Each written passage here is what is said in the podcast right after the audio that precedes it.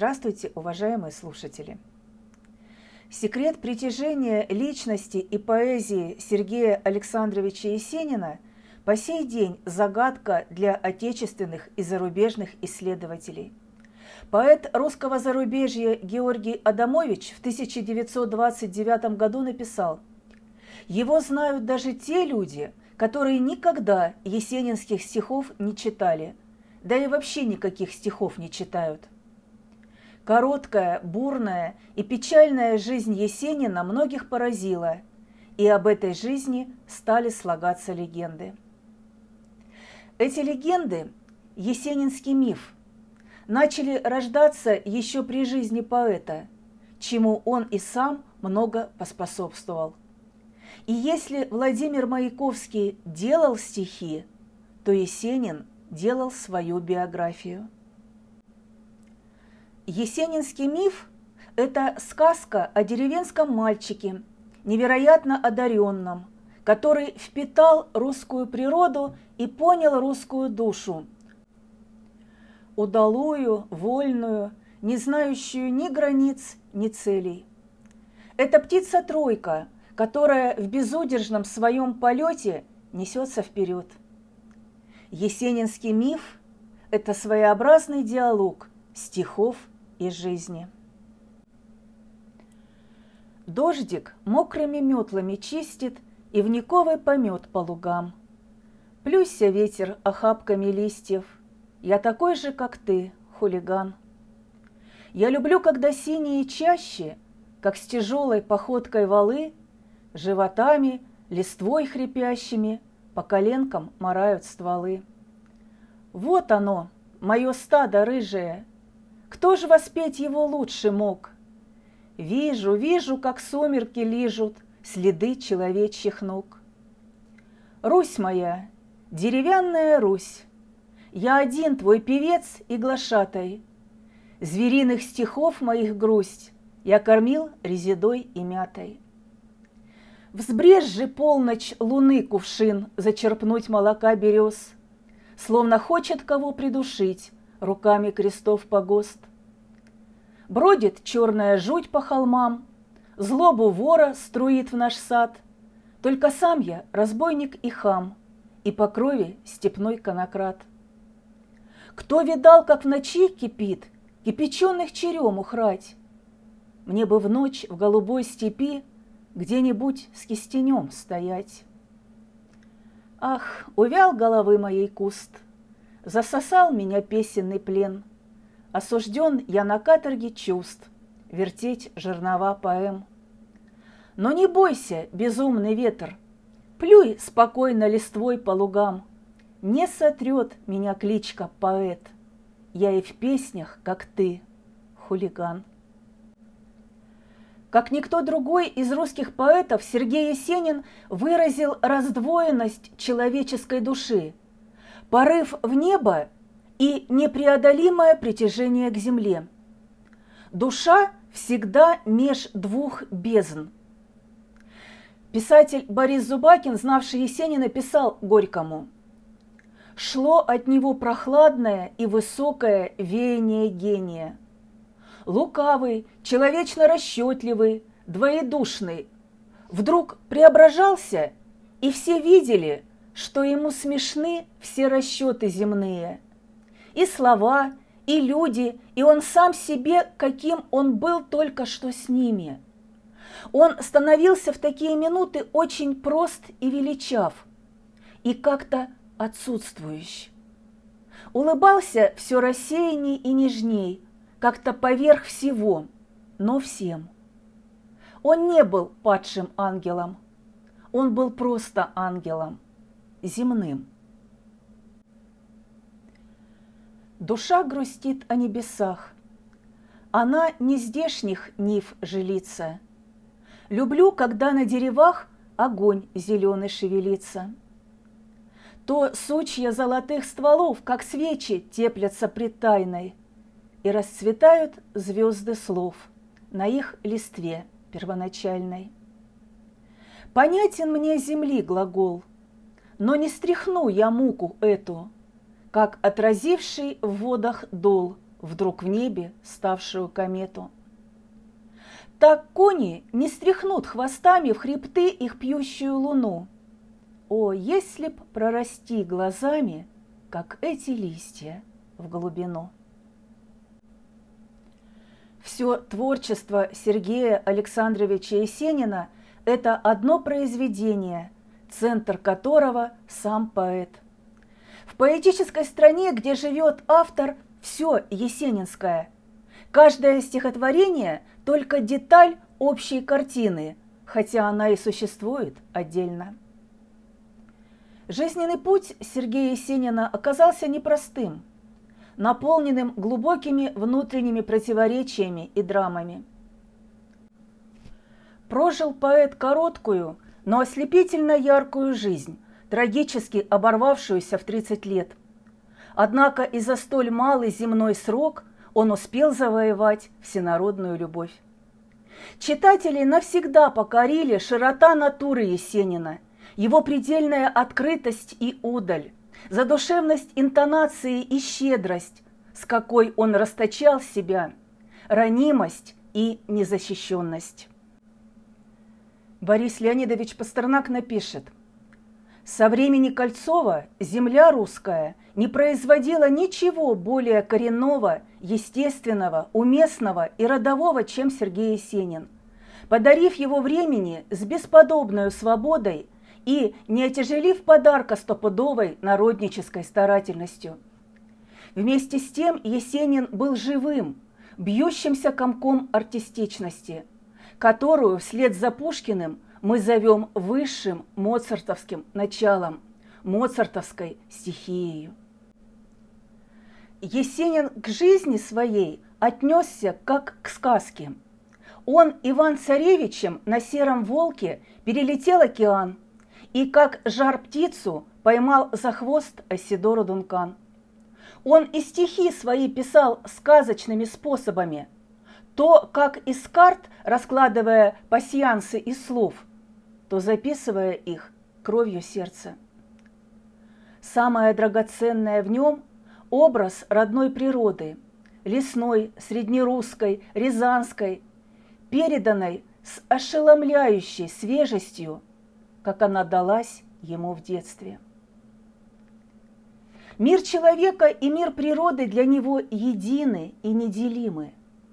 У Сергея Есенина свое собственное мироощущение, и потому чуткое сердце поэта так неповторимо ведет поэтический диалог с природой, родной землей, любимой женщиной, матерью, человеческой душой – и все это такое родное и близкое для каждого из нас.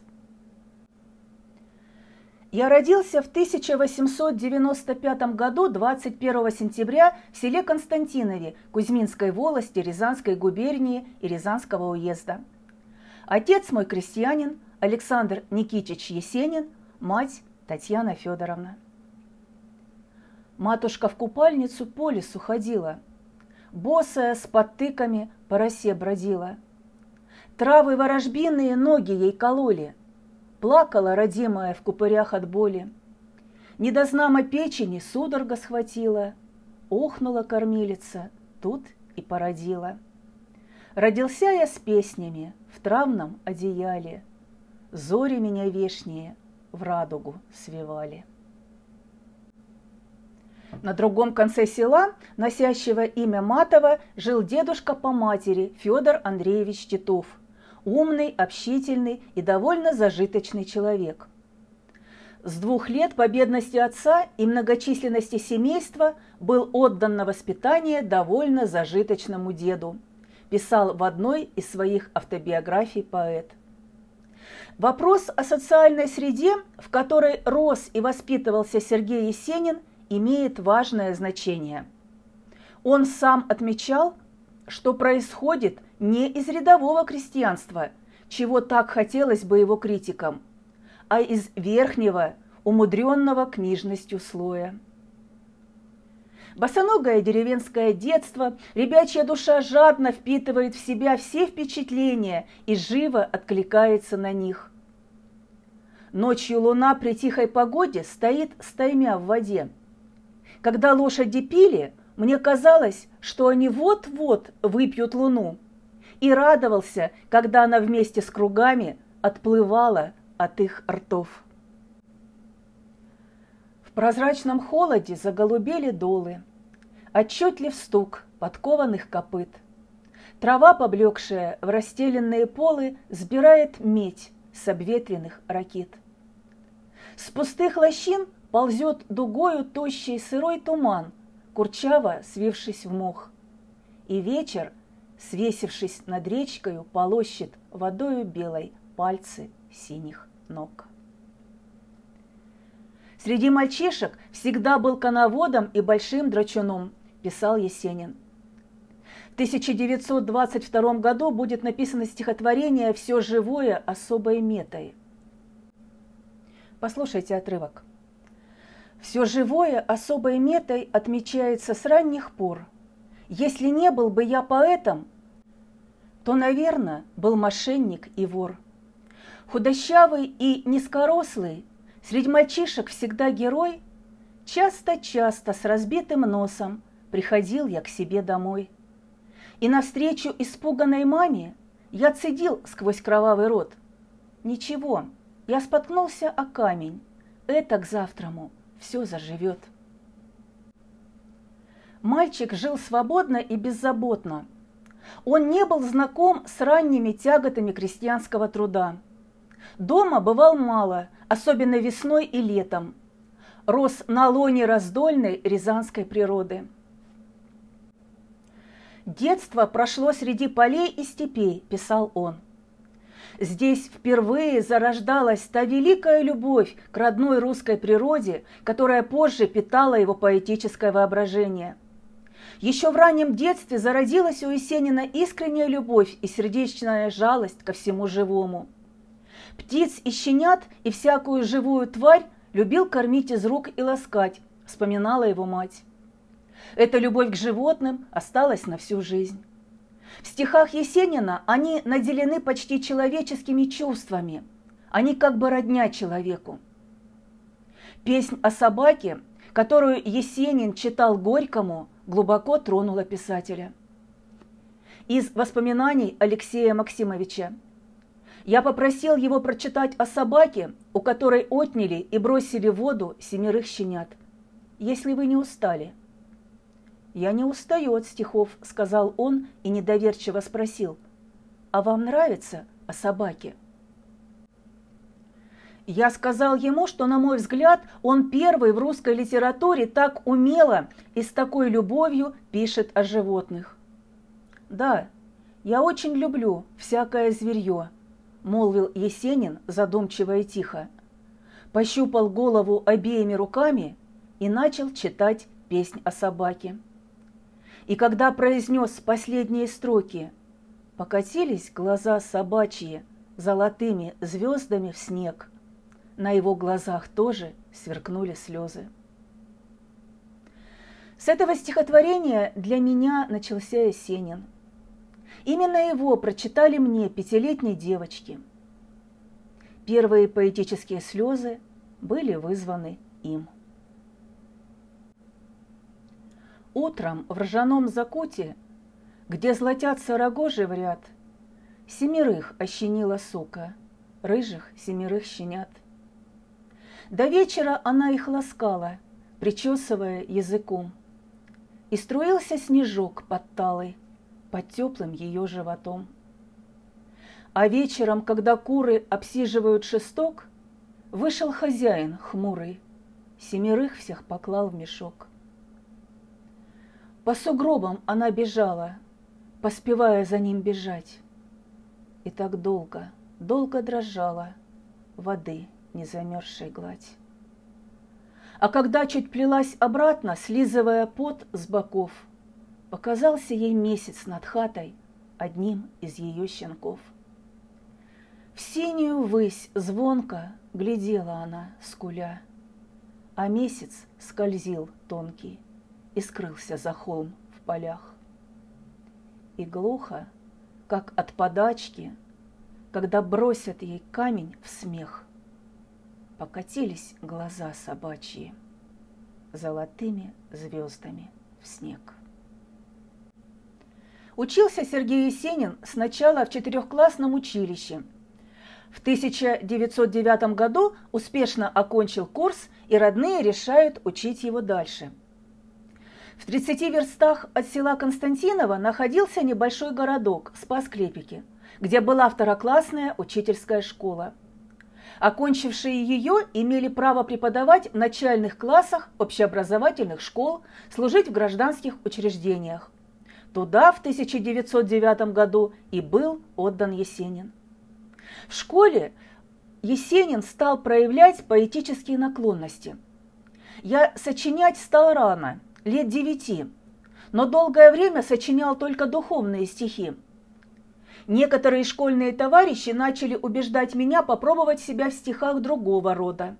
Я попробовал, и мне тогда было около 14 лет, написал маковые побаски. Сыплет черемуха снегом, зелень в цвету и росе. В поле, склоняясь к побегам, ходят грачи в полосе. Никнут шелковые травы, пахнет смолистой сосной. Ой, вы луга и дубравы, я одурманен весной. Радугой тайные вести светятся в душу мою. Думаю я о невесте, только о ней лишь пою. Сыпь ты черемуха снегом, пойте вы птахи в лесу, По полю зыбистым бегом пеной я цвет разнесу. Сколько светлых красок, чистой радости, жизни в этом задушевном описании весны.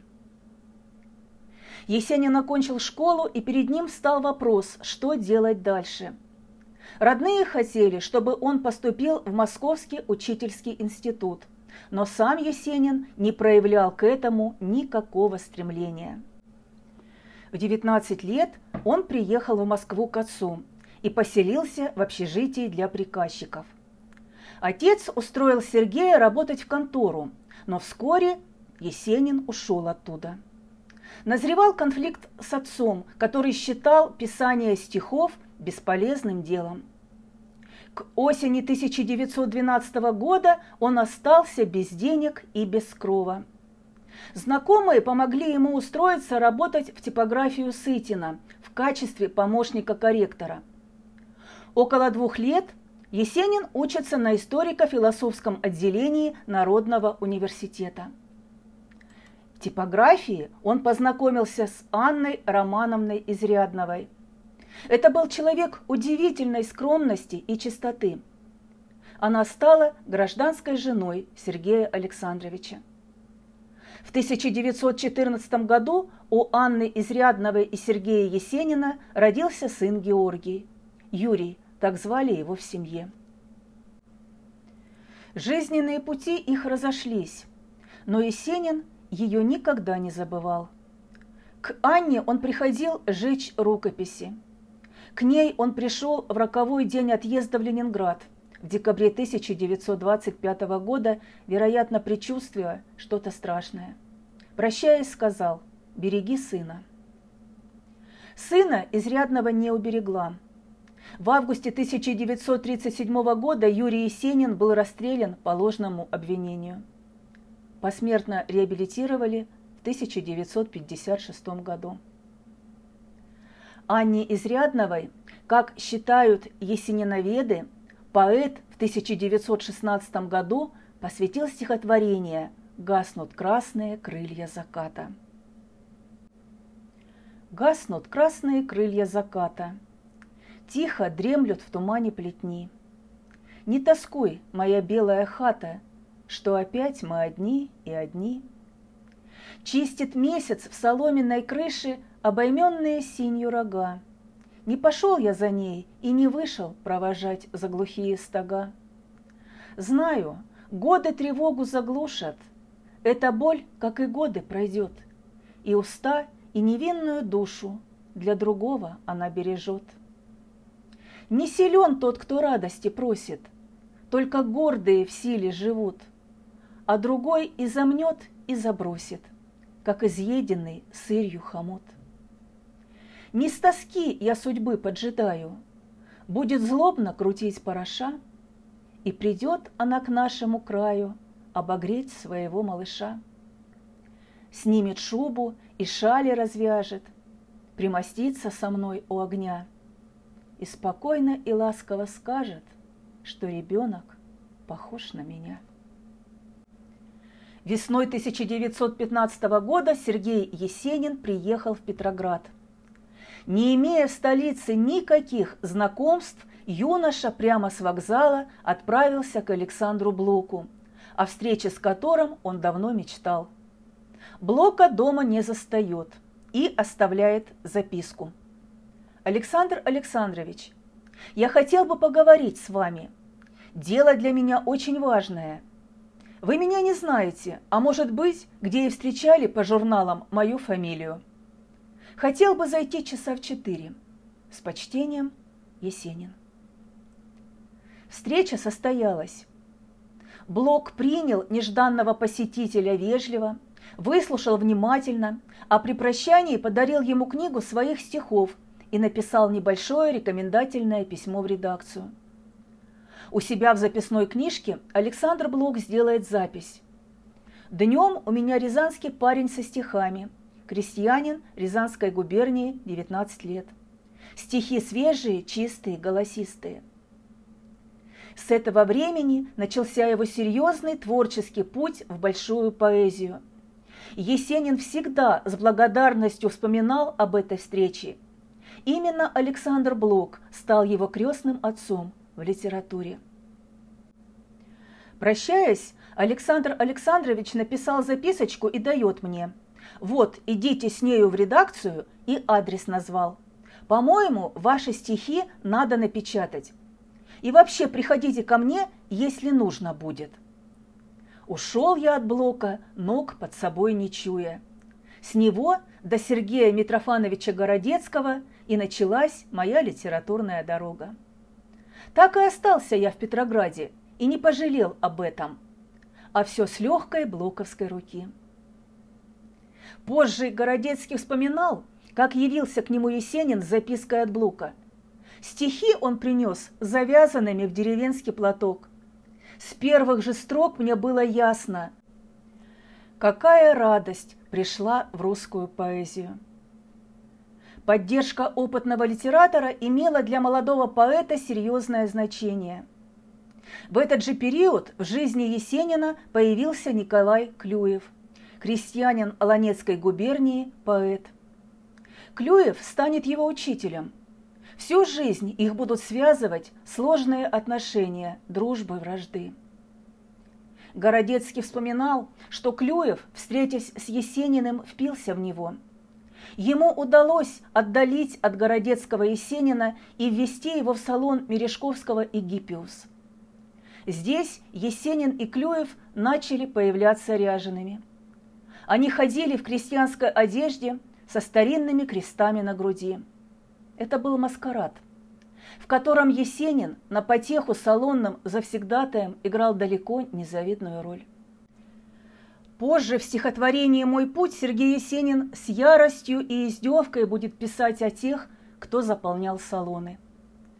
Россия, царщина, тоска и снисходительность дворянства. Ну что ж, так принимай, Москва, отчаянное хулиганство.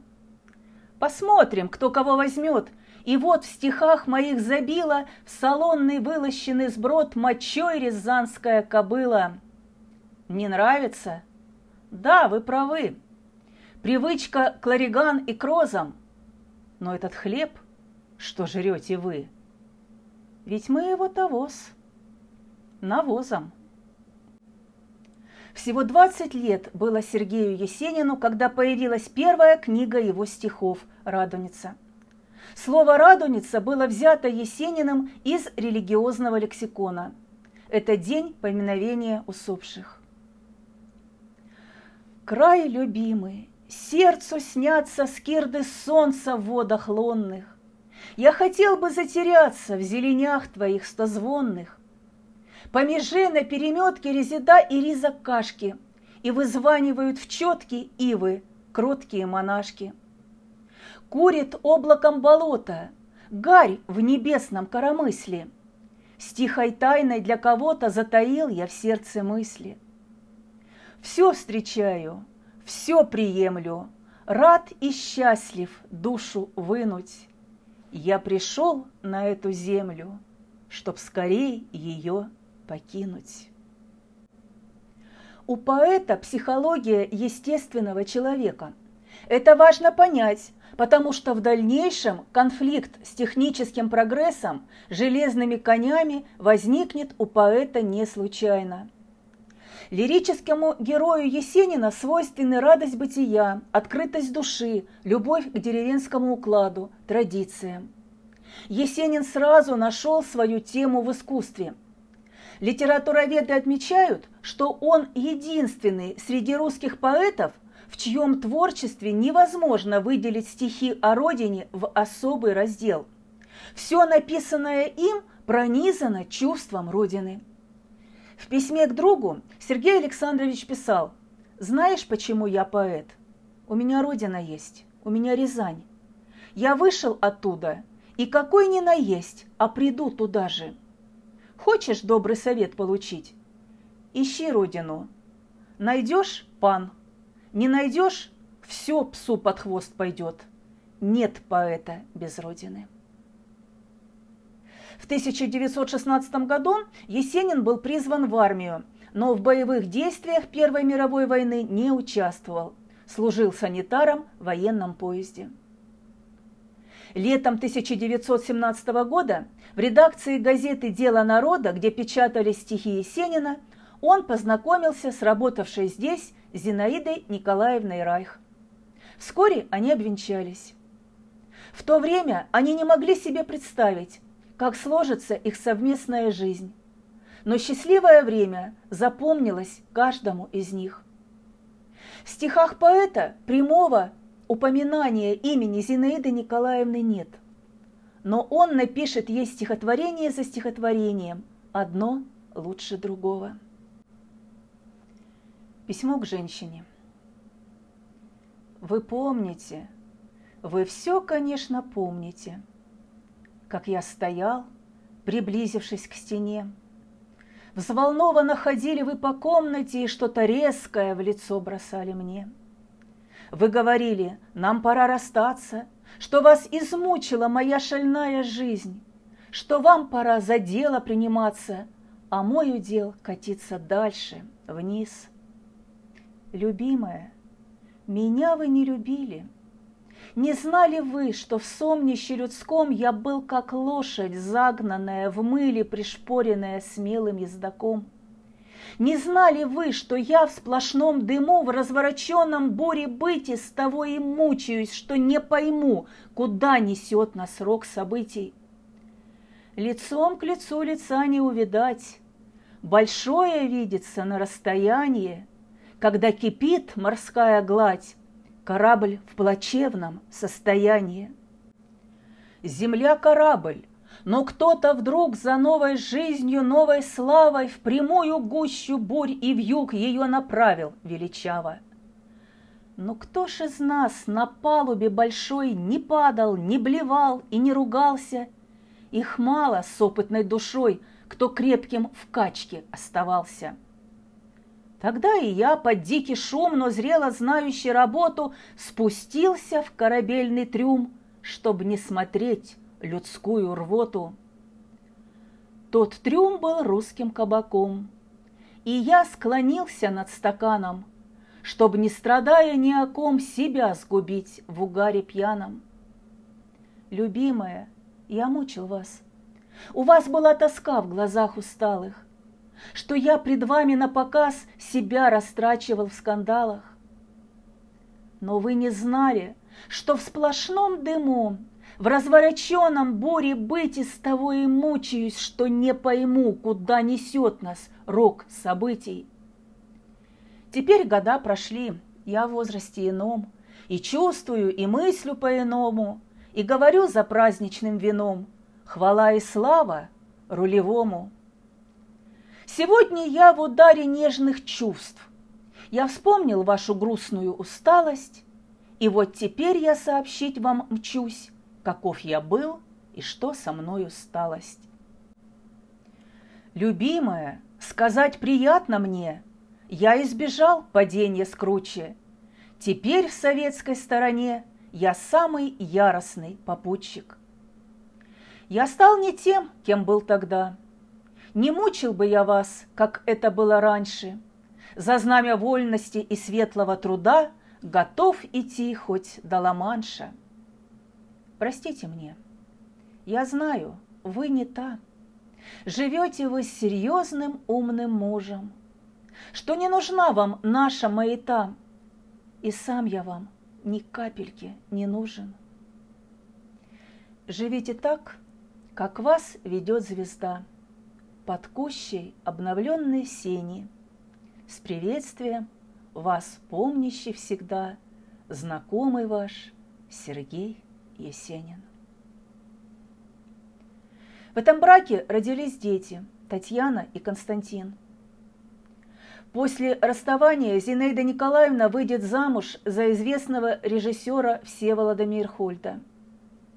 Погибнет она при невыясненных обстоятельствах в собственной квартире в 1939 году. У Сергея Есенина был еще сын – Александр Сергеевич Есенин-Вольпин – Матерью его была поэтесса и переводчица Надежда Вольпин.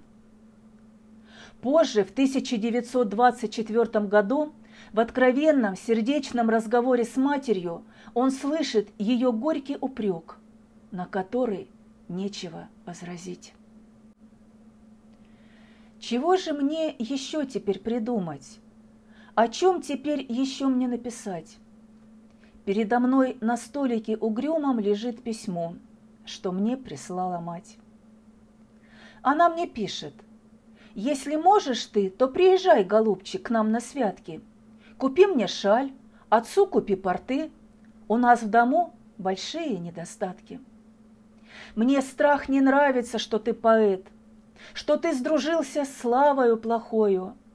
Гораздо лучше б с малых лет ходил ты в поле за сахою. Старая стала и совсем плоха. Но если б дома был ты изначала, то у меня была б теперь сноха, и на ноге внучонка я качала. Но ты детей по свету растерял, свою жену легко отдал другому, и без семьи, без дружбы, без причал ты с головой ушел в кабацкий омут. Революцию 1917 года Сергей Александрович встретил восторженно. В автобиографии он напишет «В годы революции был всецело на стороне октября, но принимал все по-своему, с крестьянским уклоном. Заключался крестьянский уклон в том, что Есенин ожидал от революции освобождения крестьян, превращения России в великую крестьянскую республику, страну хлеба и изобилия – Есенин создает целый цикл революционных поэм. Листьями звезды льются в реки на наших полях, да здравствует революция на земле и на небесах. Но радужные ожидания и оптимизм очень скоро уступили место печали, скорби и разочарованию. Революция несла с собой коренную ломку устоявшегося деревенского быта – крестьянского уклада жизни, переоценку прежних жизненных ценностей. Поэт все больше разочаровывался в новых порядках. Мне очень грустно сейчас, что история переживает тяжелую эпоху умерщвления всего живого. Ведь идет совершенно не тот социализм, о котором я думал. Тесно в нем живому. В стихах Есенина зазвучали ноты тревоги, тоски, разочарования. Из воспоминаний Анатолия Мариенгофа. Мы высунулись из окна. По степи в перегонки с нашим поездом лупил обалдевший от страха перед паровозом рыжий тоненький жеребенок. Зрелище было трогательное. Надрываясь от крика, Размахивая штанами и крутя кудластой своей золотой головой, Есенин подбадривал и подгонял скакуна. Железный и живой конь бежали вровень версты две. Потом четвероногий стал отставать, и мы потеряли его из вида. Есенин ходил сам не свой. А в прогоне от минеральных вод до Баку Есениным написано лучшее из его поэм «Сорокауст». Жеребенок, пустившийся в тягу с нашим поездом, запечатлен в образе, полном значимости и лирики, глубоко волнующей. Видели ли вы, как бежит по степям в туманах озерных кроясь, железной ноздрой храпя, на лапах чугунный поезд? А за ним по большой траве, как на празднике отчаянных гонок, тонкие ноги, закидывая голове, скачет красногривый жеребенок. Милый, милый, смешной дуралей, ну куда он, куда он гонится?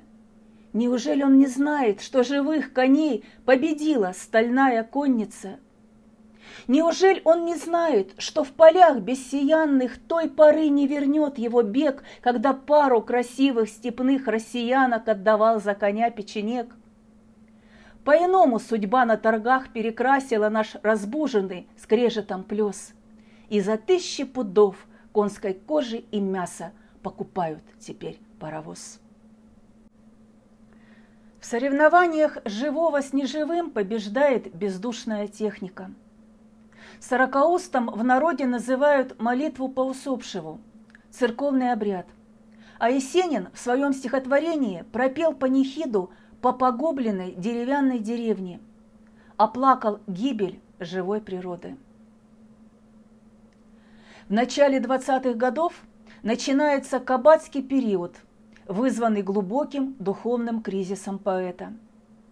Есенин объявляет себя хулиганом, скандалистом, похабником, уличным повесой.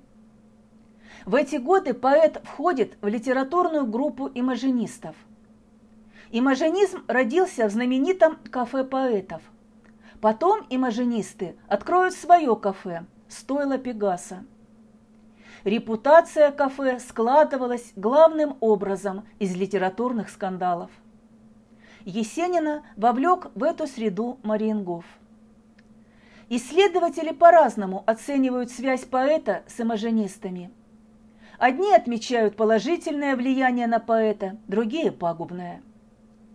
Впоследствии Есенин скажет, что не он примкнул к имажинистам, а они приросли на его стихах.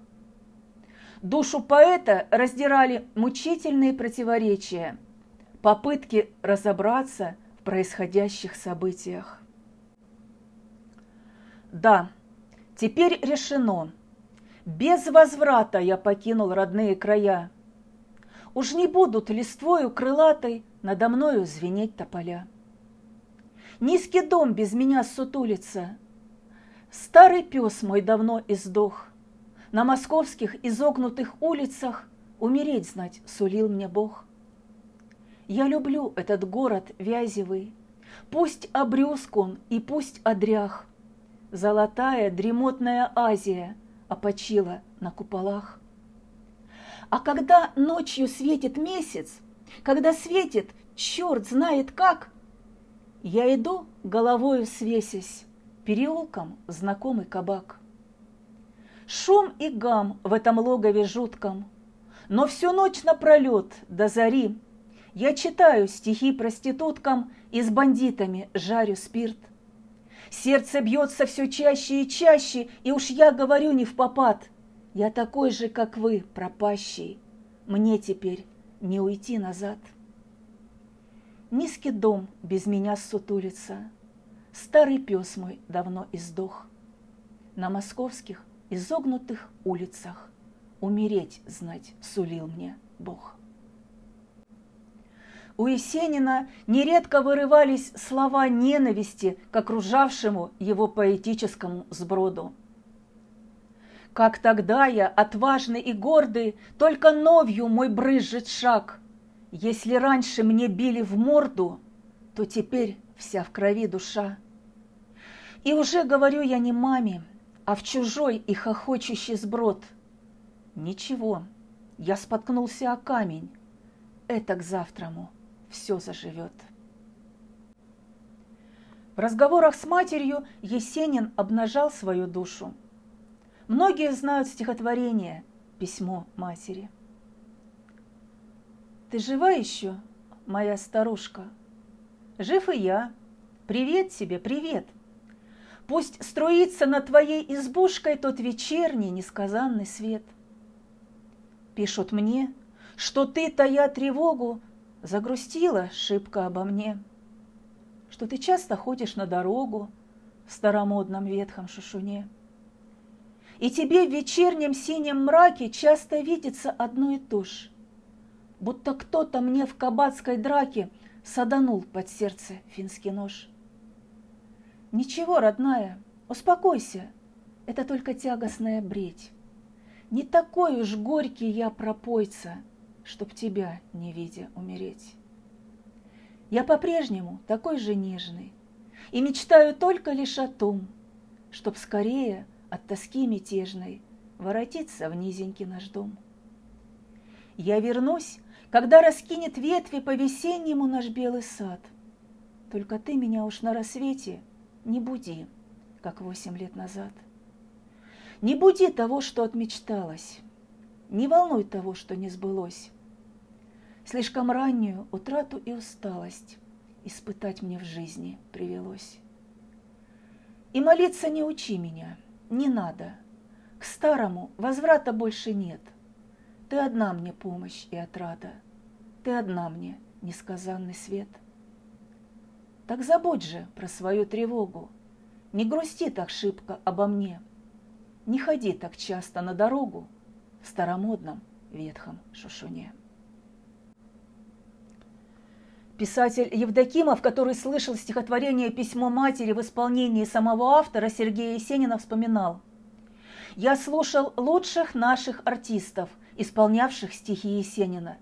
Но, конечно, никто из них не передавал даже примерно той внутренней и музыкальной силы, какая была в чтении самого поэта. Чтец это был изумительный. Забывая о присутствующих, будто в комнате оставался только он один и его звеневшие стихи, Есенин громко и жарко и горько кому-то говорил о своих тягостных переживаниях, грозил, убеждал, спорил. Расходясь и расходясь, он жестикулировал, сдвигал на лоб шапку, на лице выступал тончайший пот, губы быстро-быстро шевелились.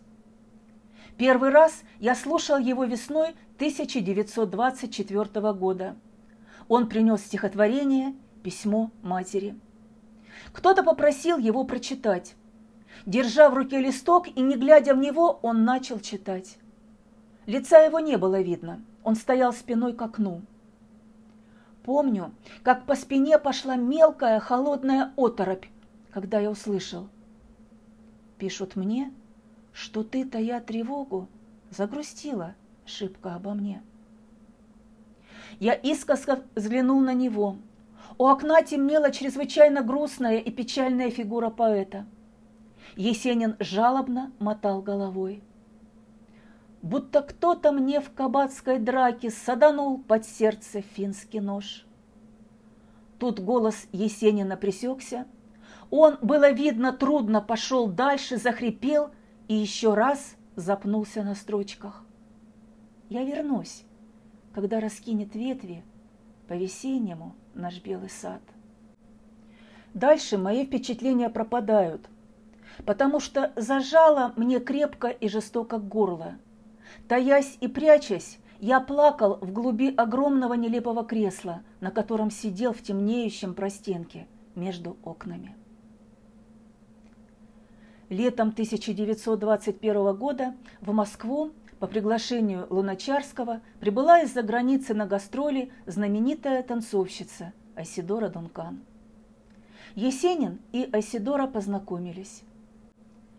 Ко времени их встречи она была чуть не вдвое старше Есенина. Поэзия ее танца столь же прекрасна, как музыка есенинских стихотворений. Дункан вывозит Есенина в Европу, затем в Америку. Она дает триумфальные концерты в огромных залах, имеет огромный успех. У Есенина ярость.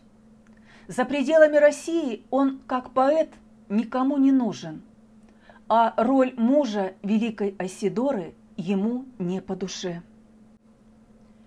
В неоконченных очерках об Америке Есенин восхищается железной и гранитной мощью страны, ее культурой машин и одновременно иронизирует над американскими нравами.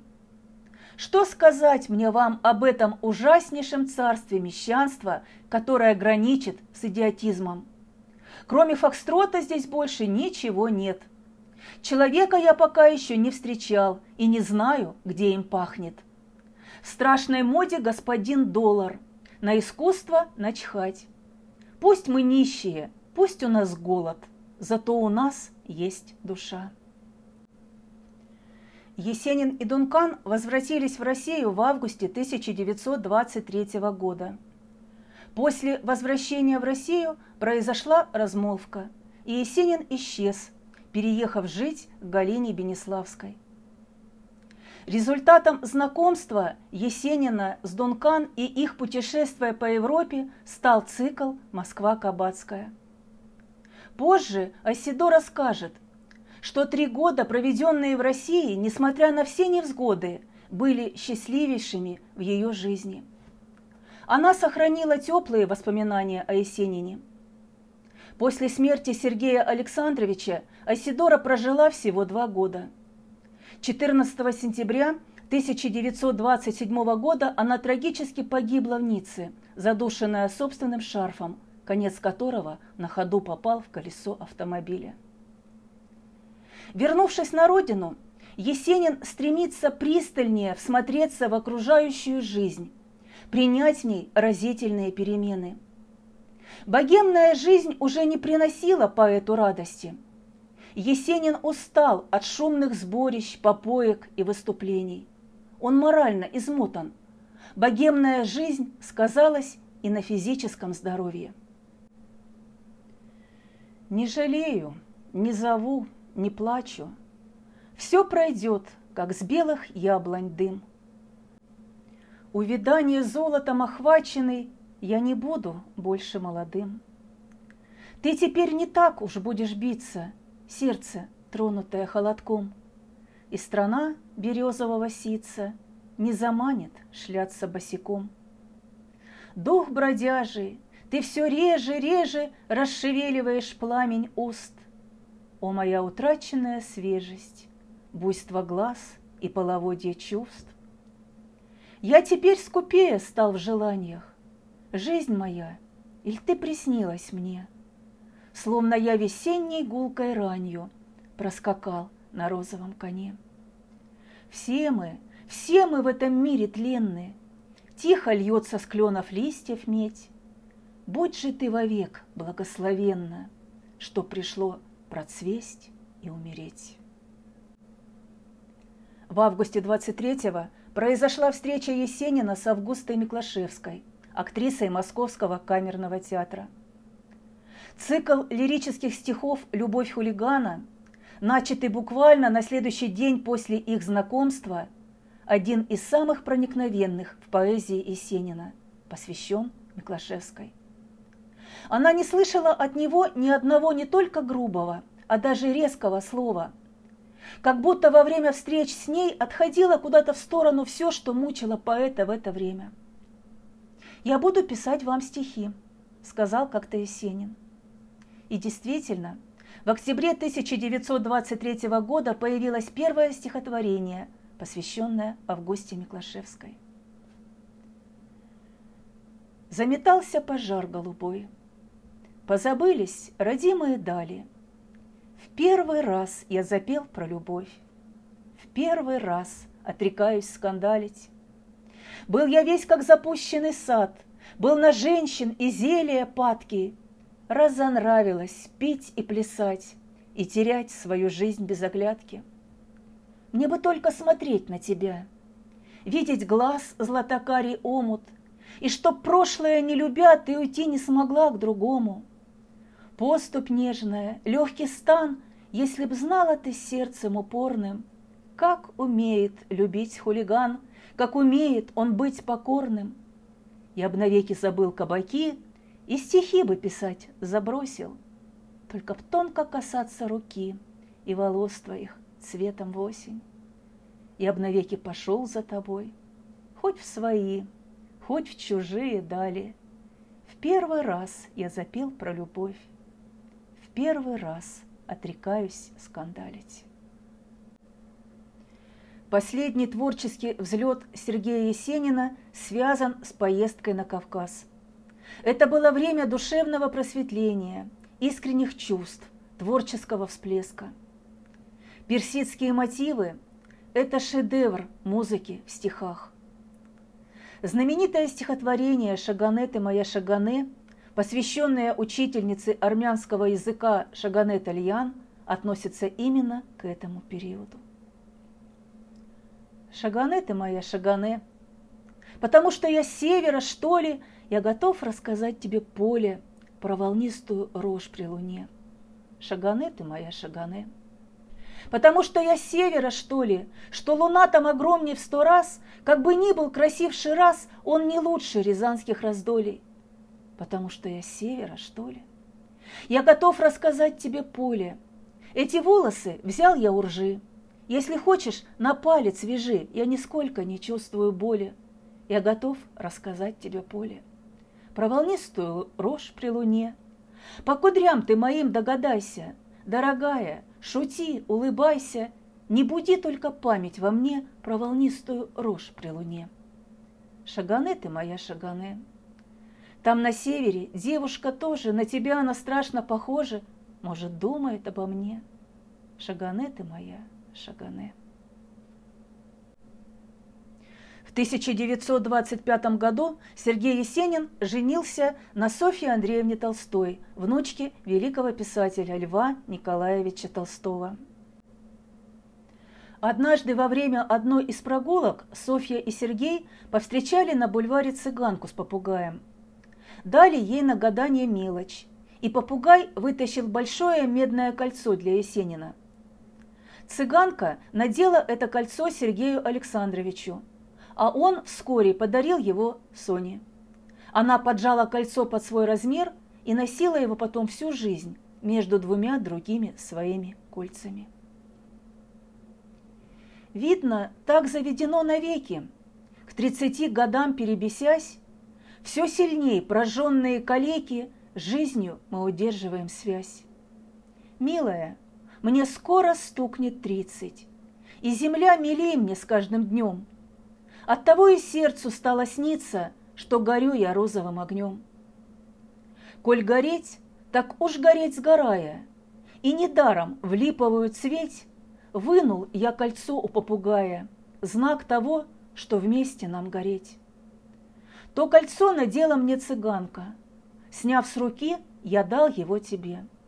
И теперь, когда грустит шарманка, не могу ни думать, ни робеть. В голове болотный бродит омут, и на сердце изморозь и мгла. Может быть, кому-нибудь другому ты его со смехом отдала? Может быть, целуясь до рассвета, он тебя расспрашивает сам, как смешного глупого поэта привела ты к чувственным стихам. Ну и что ж, пройдет и эта рана – только горько видеть жизни край. В первый раз такого хулигана обманул проклятый попугай. Софья Толстая была последней женой Есенина. Они встретились в начале 1925 года, а 28 декабря того же года жизнь поэта трагически оборвалась. Софья Андреевна искренне любила Есенина – Близкие отмечали, что в этой любви у нее порой преобладало материнское чувство. Очень верно это подметила мать Софьи Андреевны, которая писала в одном из писем. Ее любовь к нему совершенно очевидно была безграничной, и, как она часто говорила, в ее любви было много материнского, как к больному ребенку. Она с исключительной бережностью относилась ко всему, связанному с жизнью и творчеством Есенина – сохранила много документов последнего периода его жизни. В значительной степени благодаря Софье Андреевне до нас дошел целый ряд произведений Есенина. После смерти поэта Софья Андреевна усиленно собирала его рукописи, письма, воспоминания о нем. Многие документы были ею скопированы, и эти копии подчас остались единственным источником текста, поскольку подлинные письма и автографы стихотворений, хранившиеся у разных владельцев, оказались впоследствии утраченными. В лирических стихотворениях последних лет становится ведущим мотив прощания с жизнью, подведение жизненных итогов, осмысление пройденного пути. Отговорила роща золотая, в этом мире я только прохожий, мы теперь уходим понемногу и другие стихотворения. Это глубоко философские произведения о жизни и смерти – о быстротечности конкретной человеческой жизни и бесконечности жизни на Земле, о неизбежной смене поколений. Мы теперь уходим понемногу в ту страну, где тишь и благодать. Может быть, и скоро мне в дорогу бренные пожитки собирать. Милые березовые чащи, ты, земля, и вы, равнин пески. Перед этим сомном уходящих я не в силах скрыть моей тоски. Слишком я любил на этом свете все, что душу облекает в плоть. Мир осинам, что, раскинув ветви, загляделись в розовую водь. Много дум я в тишине продумал, много песен про себя сложил, и на этой, на земле угрюмой, счастлив тем, что я дышал и жил. Счастлив тем, что целовал я женщин, мял цветы, валялся на траве, и зверье, как братьев наших меньших, никогда не бил по голове. Знаю я, что не цветут там чаще, не звенит лебяжьей шеей рожь. От того пред сомном уходящих я всегда испытываю дрожь. Знаю я, что в той стране не будет этих нив, златящихся во мгле. Оттого и дороги мне люди — что живут со мною на земле. 23 декабря 1925 года Сергей Александрович Есенин ночным поездом отправляется в Ленинград. Одной знакомой он рассказывает, что приехал начать новую жизнь, лечиться, работать. Другому знакомому дарит стихотворение, написанное кровью, но просит прочитать его позднее – Утром 28 декабря 1925 года в одном из номеров ленинградской гостиницы «Англитер» был обнаружен труп Сергея Есенина. Тогда газеты в один голос заявили, поэт закончил свою жизнь самоубийством по причине тяжелой депрессии. Позже возникли версии, что самоубийство является лишь инсценировкой – до сих пор идут споры о том, что же это было – убийство или самоубийство. Эта тайна не дает покоя почитателям его творчества до сегодняшнего времени. Многие убеждены, что официальная версия его самоубийства ошибочна, а на самом деле Есенин был убит в том самом пятом номере Англитера. Похоронили его 31 декабря 1925 года в Москве на Ваганьковском кладбище. Перед тем, как отнести Есенина на кладбище, гроб с телом обнесли вокруг памятника Пушкину. Он был достойный преемник пушкинской славы. До свидания, друг мой, до свидания. Милый мой, ты у меня в груди. Предназначенное расставание обещает встречу впереди – до свидания, друг мой, без руки, без слова, не грусти и не печаль бровей. В этой жизни умирать не ново, но и жить, конечно, не новей. Через год, в декабре 1926 года, Галина Бенеславская, женщина, любившая поэта, отношения с которой были непростыми, покончила с собой на могиле Есенина, оставив записку – 3 декабря 1926 года. Сама убилась здесь, хотя и знаю, что после этого еще больше собак будут вешать на Есенина. Но и ему, и мне это все равно. В этой могиле для меня все самое дорогое. Так просто можно жизнь покинуть эту, бездумно и безбольно догореть. Но не дано российскому поэту такой светлой смертью умереть. Всего верней свинец душе крылатой небесные откроют рубежи, Иль хриплый ужас лапою косматой из сердца, как из губки, выжмет жизнь. Напишет Анна Андреевна Ахматова в стихотворении памяти Сергея Есенина. Готовя этот выпуск, я несколько раз меняла текст, потому что понимала, что в одном подкасте рассказать о поэте, которого люблю, очень сложно. Постаралась объять необъятное – жизнь и стихи. Конечно, многие факты из биографии и творческие остались нераскрытыми.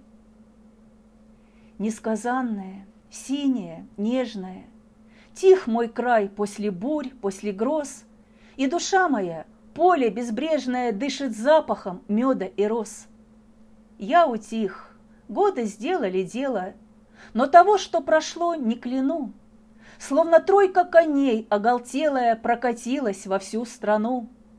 Напылили кругом, накопытили И пропали под дьявольский свист. А теперь вот в лесной обители Даже слышно, как падает лист. Колокольчик ли, дальнее эхо ли, Все спокойно впивает грудь. Стой, душа, мы с тобой проехали Через бурный положенный путь. Разберемся во всем, что видели, Что случилось, что сталось в стране, И простим, где нас горько обидели, По чужой и по нашей вине. Принимаю, что было и не было. Только жаль, на тридцатом году Слишком мало я в юности требовал, Забываясь в кабацком чаду. Но ведь дуб молодой, не разжелудясь, Так же гнется, как в поле трава. Эх ты, молодость, буйная молодость, Золотая сорви голова. О жизни и творчестве Сергея Александровича Есенина написано много. О себе он сам предельно искренне рассказал в своих стихах. Читайте. Быть поэтом – это значит тоже, если правды жизни не нарушить, рубцевать себя по нежной коже, кровью чувств ласкать чужие души. Быть поэтом – значит петь раздольно – чтобы было для тебя известней. Соловей поет, ему не больно, у него одна и та же песня. Канарейка с голоса чужого, жалкая, смешная побрякушка. Миру нужно песенное слово петь по-свойски, даже как лягушка. Магомед перехитрил в Коране, запрещая крепкие напитки. Потому поэт не перестанет пить вино, когда идет на пытки. И когда поэт идет к любимой, а любимая с другим лежит на ложе, влагою живительной хранимой он ей в сердце не запустит ножик. Но, горя ревнивою отвагой, будет вслух насвистывать до дома. Ну и что ж, помру себе бродягой, на земле и это нам знакомо. С вами была Ирина Итерова и Этажерка.